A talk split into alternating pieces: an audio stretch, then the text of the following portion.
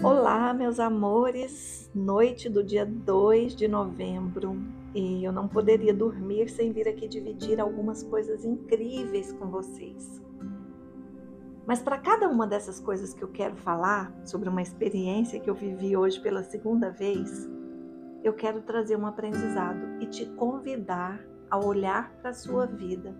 Para cada coisa que você for fazer, para cada experiência que você for viver, para cada momento da sua vida, ampliar o seu olhar para tirar uma lição, porque nós aprendemos o tempo todo. E hoje eu fui fazer o meu segundo rapel. Quando eu fiz o primeiro, eu disse que eu tinha virado rapeleira. E eu não esqueci nem um dia sequer desse rapel. Porque apesar de já ter feito tantos outros esportes radicais, esse foi o que mais me deu vontade de repetir. Então hoje eu tive a oportunidade de ir numa cidade bem próxima daqui. Não era uma cachoeira, era um paredão. E o interessante é que a primeira lição, que na verdade eu acredito que eu já aprendi com isso, mas a primeira lição que foi reforçada é que nós estamos numa teia onde uma pessoa vai trazendo outra e vai conectando com outra e com outra e com outra para um bem maior. Quando nós estamos com essa intenção de buscar esse bem maior. Então, quem nos convidou para esse rapel? Primeiro eu quero falar sobre a minha irmã, porque foi a primeira pessoa que me convidou para fazer um rapel. Ela fez, se apaixonou, já fez vários, e aí ela estava sempre dizendo, vamos fazer. E aí chegou um momento em que eu fui. Ela me conhece, ela sabe aquilo que, que conversa com a minha alma, por isso ela insistiu. Às vezes em que ela insistiu para que eu fizesse alguma coisa, era realmente para eu fazer. Olha a importância da gente ouvir quem está perto de nós. Então, fizemos o primeiro rapel há mais ou menos um mês, Está postado no meu Insta um resumo dessa descida na cachoeira, uma cachoeira de 60 metros. Foi lindo, foi desafiante, mas ao mesmo tempo foi prazeroso e teve por trás uma intenção. Quando a gente coloca a intenção naquilo que vai fazer, e aí não é só para desafios, não, é para tudo. A gente aprende muito mais. Então, naquele dia, nós estávamos num grupo grande e nos conectamos com algumas pessoas de um jeito especial. Fizemos alguns amigos e mantivemos contato. E um casal que estava no primeiro rapel nos convidou para esse segundo. Então, é a Jana e o Jeremias, pessoas incríveis, de muita luz, de muita amorosidade. E sabe quando você conhece alguém e sente que já conhece há muito tempo, é como se a gente estivesse fazendo coisas juntos há muito tempo. E aí, a outra grande lição que eu quero trazer em relação a isso é que quando a gente se relaciona livre das nossas máscaras, mostrando quem a gente é, a gente acessa o melhor que há no outro. Porque quando a gente coloca máscara e coloca barreira, e tem todo esse cuidado de abrir espaço para o outro. Algumas pessoas são mais reservadas e isso precisa ser respeitado. Mas como eu não sou, eu sou uma pessoa aberta para a vida, aberta para experiências, aberta para conhecer as pessoas, eu ali me coloquei sem máscaras, sem me importar com nada, com julgamento, com com a intenção de causar uma boa, uma boa impressão, porque às vezes a gente tem, e não é que isso esteja errado, mas quando a gente é agente com amorosidade, a gente sempre causa uma boa impressão. Então nós fizemos esses amigos, também conhecemos a Kathleen, que é uma menina jovem, mas uma menina assim extremamente comprometida com os resultados que deseja, disposta, acolhedora, amorosa. E aí nós aproveitamos o convite do casal, Jana e Jeremias, e convidamos a Kathleen. E ela aceitou de prontidão. A gente foi, eu, minha irmã e ela, numa, num percurso muito divertido, porque nós conversávamos sobre coisas tão bacanas, tão positivas, E esse é uma outra, essa é uma outra reflexão. Às vezes a gente se reúne com pessoas queridas, não importa se nós conhecemos agora, se conhecemos depois, e a gente precisa focar no tipo de diálogo que a gente quer ter com aquela pessoa, evitando, né, conversas que não que não acrescentam. E a conversa foi do início ao fim, de Goiânia a Bonfinópolis, cheia de entrega e de verdade. Então nós já chegamos lá preenchidas. E ao chegar, nos deparamos com um grupo que nós não conhecíamos, e esse grupo tinha ido mais cedo, preparado o almoço. Nós fomos mais tarde, até porque eu sugeri, eu tinha algumas coisas para fazer aqui em Goiânia hoje de manhã. E aí chegamos, eles estavam almoçando e nos ofereceram o almoço deles e nos acolheram e nos trataram como se nos conhecesse. E aí vem outra reflexão. É a nossa maneira de chegar no outro que faz também com que o outro se abra para nós. Nós chegamos com o coração na frente, todas nós. E o que nós recebemos foi o coração de cada um. E nesse acolhimento eu me senti como se estivesse chegando para encontrar um grupo de amigos de longa data. E depois nós subimos, fizemos o percurso para subir até o lugar onde a gente iria descer fazendo rapel. E aí conhecemos duas crianças que iam descer pela primeira vez e foram os primeiros a descer. As crianças podem descer no rapel quando são muito pequenas com um instrutor, presas no instrutor, naquela pessoa que tem experiência. Mas essas crianças, eu penso que eles devem ter, dois meninos devem ter entre 9 e 10 anos, no máximo, 8, 9, algo assim eles iriam descer pela primeira vez. E um deles, o mais novo, eu acredito, o menor, ele estava tão concentrado que observar ele concentrado me emocionou, me comoveu. Porque muitas vezes a gente se coloca para fazer alguma coisa sem se concentrar naquilo que a gente quer. Mesmo ele sendo tão pequeno, tão criança, né? parecia que ele estava ali estabelecendo uma intenção. E dava para perceber que ele estava com medo, mas o que eu vi foi uma coragem que se sobrepôs a esse medo. E ele desceu lindamente, inspirando a todos que estavam ali. E algumas pessoas iriam descer pela primeira vez. E apesar de ser a minha segunda vez, eu não estava tão confiante como alguém que já fez esse que já viveu essa experiência, porque era um lugar novo, era uma situação diferente, eu não sabia como lidar com aquelas rochas.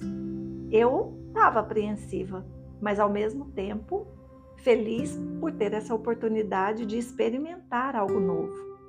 E depois a segunda criança desceu e surpreendeu a todos também, porque enfrentou e foi lá com raça e coragem. E vendo aquelas crianças ali dando as costas para o medo, porque para descer um rapel a gente precisa dar literalmente as costas para o medo. Olha outra grande lição. Muitas vezes nós queremos fazer coisas que falam com o nosso coração, mas a gente se detém porque não quer virar as costas para o medo. E só o que nós precisamos é fazer isso. Porque se a gente deixa o medo se sobrepor, ele nos encolhe. E eu não vi nenhuma criança se encolher. Agora vem outro aprendizado que esse para mim, ele reverbera no meu coração tanta amorosidade que foi observar esse profissional que é o Murilo, o instrutor que esteve lá nos apoiando do início ao fim. É o líder, porque ele tinha uma equipe, que aliás, uma equipe maravilhosa de pessoas que estavam atentas em entregar o melhor, em proporcionar a melhor experiência. Agora, no rapel anterior, eu tive essa excelente percepção do, do instrutor, que foi uma pessoa que tinha, demonstrava ali um respeito imenso pelo ser humano, pela natureza. E agora não foi diferente. Mas o Murilo, primeira coisa que me chamou a atenção foi que logo que eu cheguei e ele desceu para cumprimentar todo mundo, as crianças tinham chegado também no mesmo horário que nós, ele se abaixou no nível de cada criança. E quando eu falo isso, não é simplesmente quando o adulto agacha para falar com uma criança olho no olho. Na verdade, ele não se abaixou, ele se elevou quando ele se abaixou para falar olho no olho com aquelas crianças, ele se elevou à vibração de cada criança. Foi muito lindo a maneira como ele acolheu cada uma delas, começando ali a fazer um trabalho de preparação sem que ninguém soubesse. Eu sou muito atenta aos movimentos do ser humano. Primeiro, porque eu quero aprender com cada pessoa que passa pela minha vida. Eu sei que cada uma tem muito a me ensinar, independente de quanto ela tenha estudado, do que ela já tenha feito na vida, do quanto ela ganha, de onde ela mora, do status ou reconhecimento que ela tem perante outras pessoas. O ser humano tem muita riqueza e ao observar o Murilo, eu percebi essa riqueza. E foi tão lindo porque depois o pai de uma das crianças disse assim: Ah, eu tinha certeza que o meu filho não ia descer, eu conheço ele. Eu tinha certeza que ele não ia descer. E ninguém tinha levado as crianças com essa intenção de fazer as crianças descer ou de atender um desejo dessas crianças. Levaram para ficar com elas nesse dia de feriado. Mas depois esse pai falou assim: É, eu não conheço o meu filho. E quando, quando ele disse isso, eu falei: Olha, como a gente pensa que conhece as nossas crianças e não conhece.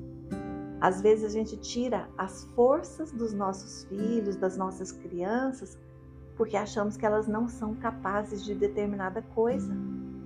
Então foi outro aprendizado, nós precisamos estar atentos ao movimento das nossas crianças e a essa força interior que elas têm, é claro que tomando cuidado de preservar a integridade física, emocional, moral, enfim, cumprindo com o nosso papel de educadores, mas precisamos permitir que elas experimentem suas forças. Então, esses pais me ensinaram profundamente a abrir ainda mais o meu olhar. Se eu acho que eu sou boa em alguma coisa, não achar, né? É, é, é, reformulando aqui, achar que eu sou bom ou boa em alguma coisa não significa que eu não tenho mais nada a aprender sobre aquilo. E eu saí de lá com essa certeza de que eu posso explorar mais. E eu tenho a minha neta, que é a Lisa. Essa é a criança que eu tenho presente hoje na minha vida e daqui para frente eu vou ficar mais atenta ainda aos seus movimentos, procurando me elevar, como eu vi o Murilo fazendo com os dois meninos. A outra lição importante que eu quero dividir com vocês é uma que já preenche a minha alma. Há algum tempo eu estabeleci o compromisso de passar mais tempo na natureza. Mas isso não quer dizer que eu preciso me ir para um lugar, me isolar naquele lugar e só ver natureza. É claro que isso também faz parte dos meus planos, mas principalmente enxergar a natureza que está ao nosso redor. Isso vale para a árvore que está na porta da sua casa. Você já observou quantos pássaros ela abriga? Você já percebeu o momento em que chove essa árvore florescendo. Florescendo não no sentido só de dar flores, mas no sentido de ficar mais vigorosa. Isso é florescimento. Às vezes a gente não observa o vaso de planta que está dentro da nossa casa. Não precisa sair de casa para apreciar a natureza. E se você não tem um vaso de planta, ou um arranjo de flores, ou algo assim, comece a trazer para a sua vida um pedacinho dessa natureza, de preferência um vaso de planta, porque as flores vão morrer e você vai precisar substituir.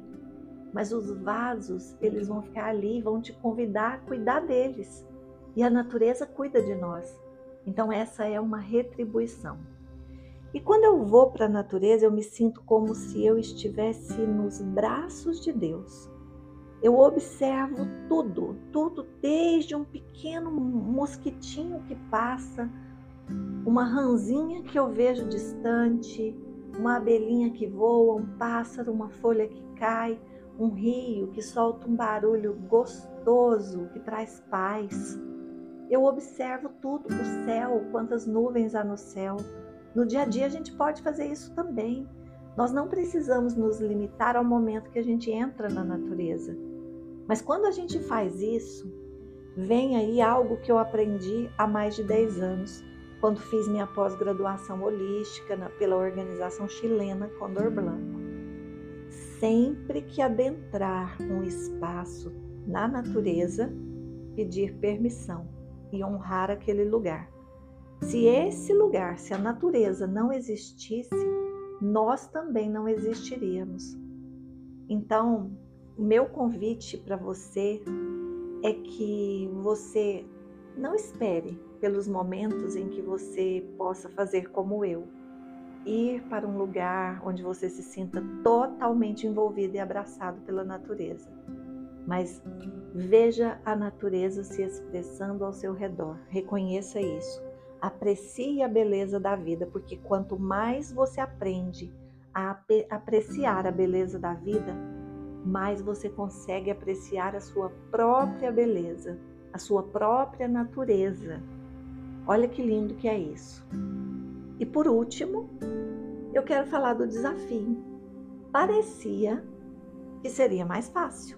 É uma a, a, cachoeira que eu, que eu desci da última vez tinha 60 metros, como eu disse aqui. Essa devia ter uns 40. Não era uma cachoeira, eram só pedras, era um paredão cheio de obstáculos, porque algumas pedras poderiam se mover e tudo. Mas mesmo assim, foi um desafio. Por quê? Se era um, um percurso menor e aparentemente mais fácil. Porque era novo, eu nunca fiz isso naquele lugar. Se fosse, eu até iria na outra cachoeira, tinha me programado para ir na mesma cachoeira. E quando eu fui fazer a inscrição, as vagas tinham acabado. Então surgiu esse convite e a gente mudou a rota. Se eu tivesse descido lá eu com certeza teria descido mais confiante. Porque eu já conhecia. Mas descer esse, fazer esse rapel nesse outro lugar me trouxe uma convocação maior para continuar confrontando os meus medos, porque eles existem. Por mais que a minha coragem fale mais alto, que eu já tenha dito isso aqui várias vezes, por mais que as pessoas me reconheçam muito pela pessoa corajosa que eu sou, eu tenho medo como qualquer ser humano. Eu só ensinei minha coragem a falar mais alto. E nesse rapel, eu aprendi literalmente que a gente precisa dar as costas para o medo, que você não desce sem dar as costas. E quando você dá as costas, seu primeiro passo é o passo mais desafiador. E o que eu quero trazer para você refletir? Quando você se vê diante de algo novo, mesmo que não seja um rapel, você tem uma decisão para tomar, uma escolha para fazer, algo que se apresenta na sua vida e você está cheio de medo, medo é normal. Mas não esquece, o passo inicial vai ser o mais desafiador. A partir do momento que você der esse passo, você vai ganhando confiança para dar o passo seguinte. E depois o passo seguinte, depois o passo seguinte, depois o passo seguinte. Qual é a máxima disso tudo? Não deixar de apreciar a paisagem, não deixar de desfrutar desse momento, por mais que você ainda esteja ali se vendo confrontado pelo medo. A cada vez que você der um passo, é a voz da sua coragem que cresceu mais um pouquinho. E daqui a pouco seu medo se encolhe e fica pequenininho. E quando você vê, você chegou. Eu também coloquei uma intenção. Eu estou no momento da vida onde eu estou assim, cada vez mais comprometida com a minha intuição, com a minha capacidade de inovar e de criar. E em especial com a minha abertura para o que a vida quer me dar de melhor. Não importa qual é o desafio que se apresenta para você nesse momento, estabeleça uma intenção. E vai seguindo esse desafio, vai vencendo e superando esse desafio, conectado com esse propósito maior. Isso te fortalecerá, porque com certeza, quando a gente tem alinhamento com um propósito maior, isso nos fortalece. Quando eu digo que eu quero usar cada vez mais minha intuição, quando eu digo que eu quero usar a minha capacidade de inovar, de quebrar novamente as minhas verdades absolutas, como eu fiz quando eu escrevi o meu primeiro, o meu quarto livro, que é o Caminho de Chante, eu eu enfrentei com muito mais força e eu acessei uma força ainda maior. Nós temos todos, sem exceção, uma força interior inimaginável. Todos, sem exceção. Algumas pessoas se detêm diante do medo mais que outras. Mas o mais importante é que nós podemos mudar no instante em que decidirmos. E mais uma vez eu falo, você não precisa fazer um rapel para isso. A vida traz os rapéis da vida para você.